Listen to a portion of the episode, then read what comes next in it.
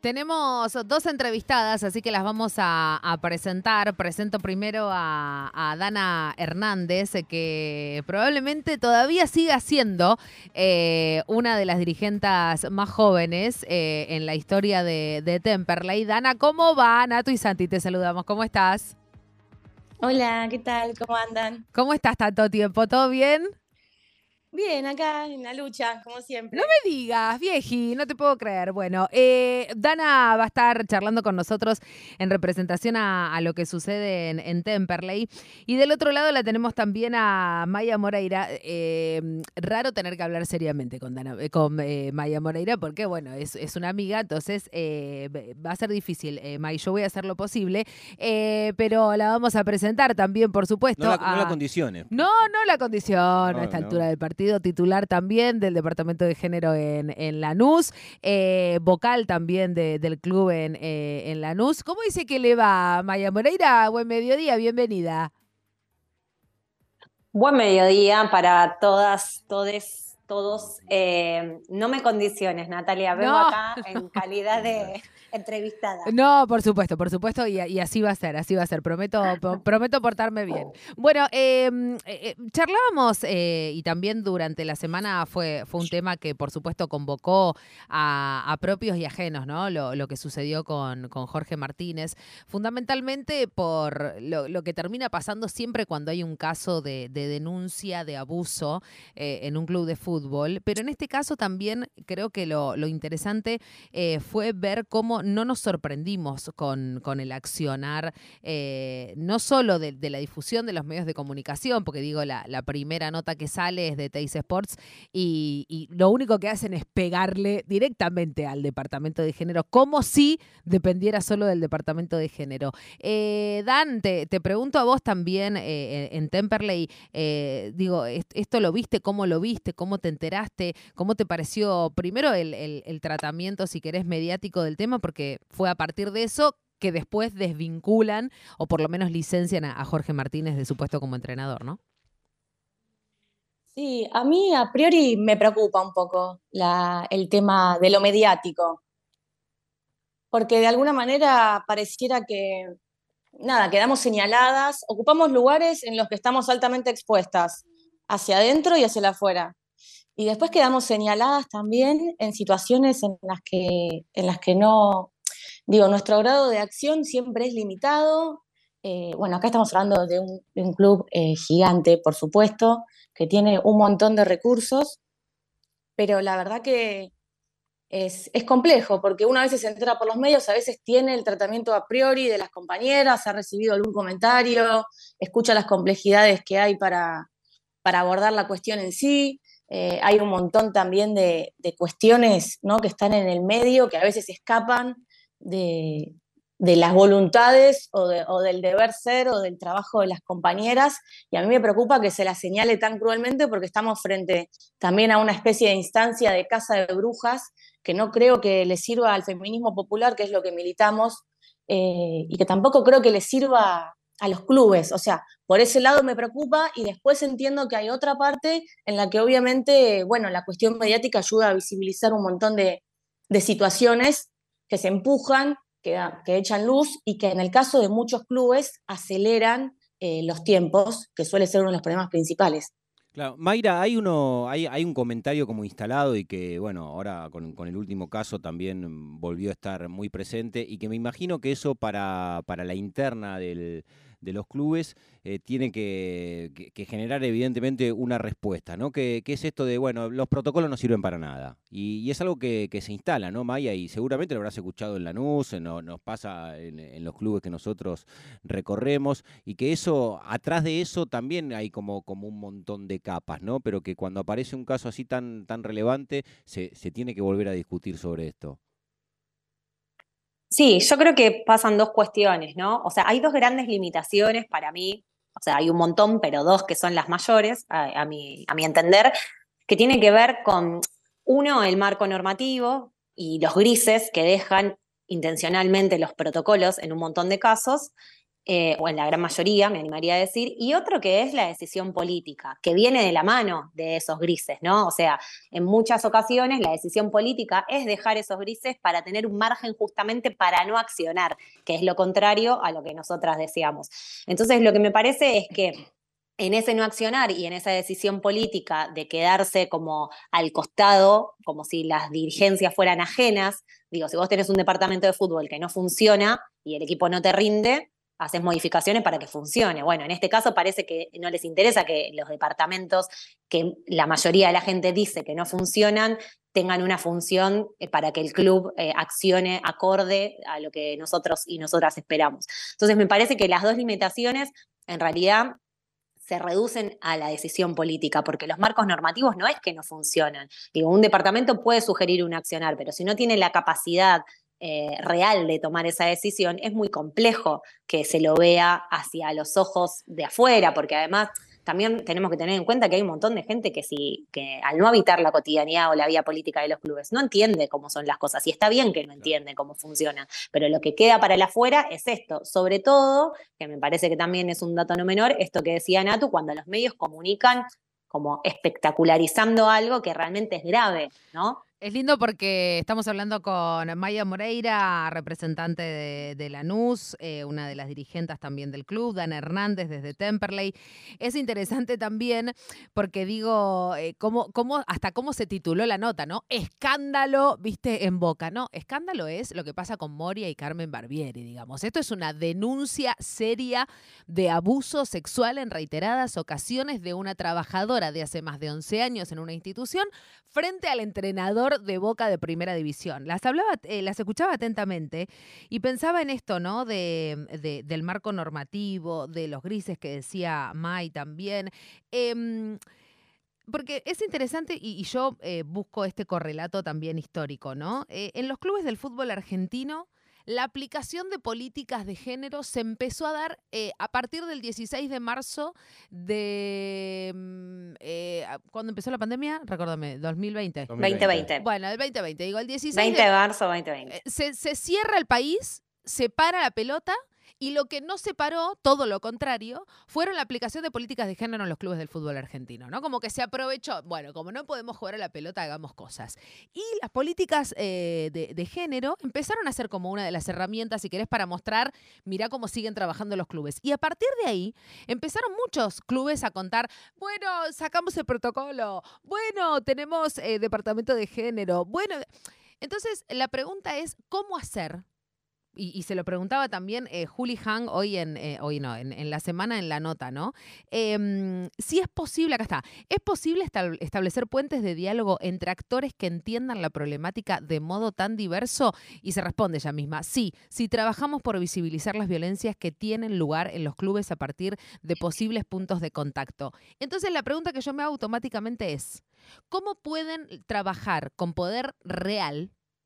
Quienes dirigen y quienes están al mando de los departamentos, eh, y los protocolos, cuando esos protocolos lo que muchas veces vienen a hacer es a destapar comportamientos inadecuados de los propios varones de esos clubes. Y los que toman las decisiones. Exacto. Entonces digo, es un poco un oxímoron pensar, che, va a funcionar bárbaro el departamento cuando lo que tienen que destapar son los comportamientos de los propios dirigentes de esos clubes. ¿Se entiende el, el intrínculis en el que me, encuentro? Eh, Dante, te escucho. Sí, la verdad que coincido.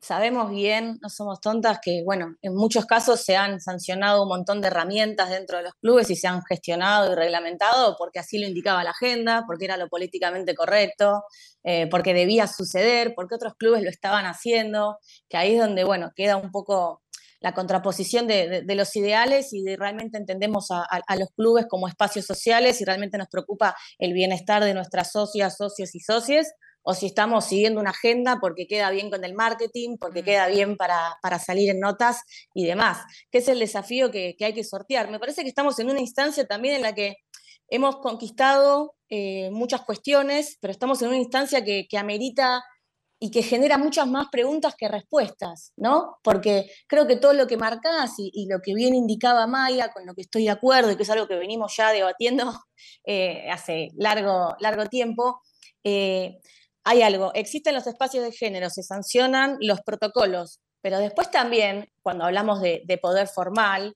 eh, si las compañeras no ocupan esos espacios de decisión, si las compañeras no ocupan los espacios de poder, eh, queda ahí como un gris en el medio en el que no solo el protocolo tiene vacíos que en muchos casos favorecen a las propias dirigencias o que habilitan a que no se pronuncien o que, o que sea todo súper lento, sino que tampoco tenemos compañeras en comisión directiva que puedan hacer peso a, hacer eh, esos puntos, ¿no? Como a que efectivamente funcione. De hecho, a mí en algún momento mitad chiste, mitad no, me han dicho, bueno, eh, nos empujaste a fabricar nuestra propia horta. Bueno, Hermoso. De eso se trata, ¿no? También. Es hermoso, es de, hermoso. De, repensarnos, digo, repensar nuestras prácticas y, repensar qué clubes queremos construir. Esto es, es así y, cuesta y hay que hacer sacrificios, pero bueno, es en pos también de tener un mundo mejor, ¿no? Si hablamos desde un lugar un poco más utópico.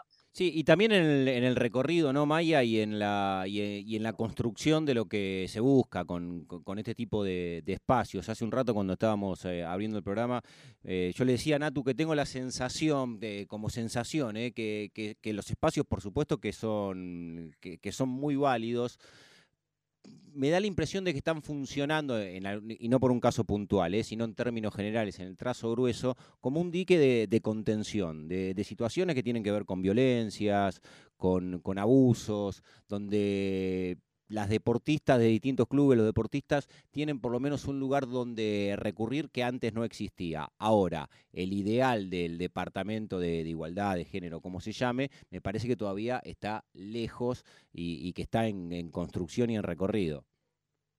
Sí, bueno, la frase que dice Dana, en otro contexto diría es remera, ¿no? Pero me parece que define muchísimo. para que la anoto. Me, parece que define muchísimo eh, la situación actual, ¿no? Es como darse un tiro en los pies los propios directivos y dirigentes de los clubes. A mí me parece, y un poco también en sintonía con algo que venimos conversando con compañeras de otro departamento, que también hay algo muy complejo para disputar ese poder real del que hablaba Natu, porque nosotras tenemos como tres cuestiones, a mi criterio, que nos juegan muy en contra es nuestra condición de género dentro de un espacio completamente masculinizado, que es el fútbol, eh, nuestra condición de clase, que no es la misma para disputar poder, porque también nosotros tenemos otra dificultad para llegar a fin de mes, que no tiene la mayoría de nuestros compañeros de comisión directiva, y nuestra legitimidad de origen, ¿no? Ninguna de nosotras es ni hija de, ni hermana de, ni venimos de familia que tengan un recorrido histórico dentro de la vida social de nuestros clubes. Esas tres cuestiones hacen también que estemos en un lugar de precariedad absoluta a la hora de discutir o, disputar más que discutir ese poder real para accionar. Porque nosotras mismas terminamos eh, padeciendo esas violencias, que es un poco esto que vos decís, Santi, sí, el departamento contiene, ¿no? Sirve para un montón de cosas, porque además, dicho sea de paso, lo que pasa es que además en la sociedad en general, en la coyuntura actual, esta problemática nos está estallando en la cara todos los días, y es transversal, ¿no? Pero a los clubes llega ya en un momento de decantación como, bueno, ya no la podemos dejar afuera, ¿no? Ya están todos lados, se está hablando de esto. Bueno, listo, dejemos que las pibas entren y hagan algo. El problema es que ese hacer algo es, esto de lo que estamos diciendo, es ir a disputar un poder que nunca se había disputado para poder tomar realmente decisiones que tengan perspectiva de género, ¿no? Entonces ahí es donde se hace como el embudo de decir, bueno, las tenemos acá, bueno, sí, ya le dimos un lugar para que no molesten siguen molestando, ¿no? Porque, nos porque están, digamos, de alguna manera poniendo en discusión algo que antes era una decisión entre varones que sabíamos que se arreglaba fácil, ¿no? O que se tapaba fácil. Ahora eso ya no se puede tapar. Y entonces me parece que ese embudo lo que hace es dejar en claro que en tanto y en cuanto es esa disputa del poder no exista, no van a existir condiciones acordes a las problemáticas que tenemos. Estamos hablando con Maya Moreira y Dana Hernández, Maya de Lanús, Dana de, Temperley. Voy con la última eh, de mi lado, porque mira, la hora eh, es el mediodía de Domingo de Pascua. La verdad, esto es una desubicación lo que estamos haciendo, pero queríamos tener la voz de, mujeres que integran clubes del fútbol argentino para entender también qué es lo que pasa para adentro, porque hay algo que yo creo que también es importante y es en relación al mensaje que se da para dentro de los clubes, para otras Florencias Marcos. Digo, para quien recién se engancha, Florencia Marcos es la que denunció, y digo el nombre porque eh, ella decidió que se conozca también el nombre de ella como denunciante. Digo, ¿qué pasa con el mensaje para adentro? Porque Florencia Marco, y hoy lo contábamos, apenas empezábamos todo en juego, hizo todas las de, comillas, la ley. Eh, le pasa lo que le pasa, perfecto. Acude al Departamento de Igualdad y Equidad. Perfecto. Va ahí. Ahí le dicen, mira, eh, vamos a hablar con recursos humanos. En recursos humanos dice, eh, tómate unas vacaciones, bichu, que te debíamos. No pasa nada. Vuelve. No, mira, ¿sabes qué? No se solucionó después de tus vacaciones, así que te vamos a licenciar. Digo, porque también las otras mujeres que probablemente pasaron por situaciones similares, o con Jorge Martínez o con el varón que sea dentro del club, dicen, che, pará, mirá, o sea, la piba va, denuncia y se sabe esto desde hace tres meses y tuvo que hacerse público para que, Jorge, digo, ¿no es importante también y muy peligroso el mensaje que se pueda dar hacia adentro de los clubes, Dan? Sí, la verdad que es algo a, prestar atención y, a cuidar y es algo también que en algún punto nos desvela en Temperley porque lo que tratamos es de, bueno, no desalentar a las compañeras o a quien sea, porque pueden ser compañeros también, digo, la violencia, eh, a que no desalentarlos a, que, o desalentarlos a que denuncien, ¿no? A que, que, tomen la palabra, que alcen la voz si está viendo algo que, las está incomodando. Obviamente estamos frente a un sistema que demora todo un montón. Eh, igualmente y de cualquier forma, yo creo que nuestra propuesta de, transformación social eh, no puede ser de ninguna manera que los varones eh, nos tengan lástima o que nosotras tengamos miedo. Creo que no llegamos a esos lugares y no hicimos historia en un montón de aspectos eh, desde ese rol. Entonces, frente a eso, creo que alzar la voz siempre es la respuesta, organizarse, porque la verdad que si no somos en colectivo, en comunidad, tejiendo redes, conectadas, no somos. Y creo que eso al momento es una estrategia, lo que no implica que no estemos frente bueno, a un sistema que sea muy complejo y que de esos, esos, esos golpes que a una le cueste volverse a levantar, pero no querría que de ninguna manera este tipo de situaciones desaliente a otras compañeras a, a denunciar otro tipo de violencias. May. A mí me parece que por ahí la pregunta más macro que nos tenemos que hacer ante esto, eh, no solo quienes habitamos la vida política de los clubes, sino también socios, socias, socias, eh, hinchas, es qué clubes queremos, ¿no?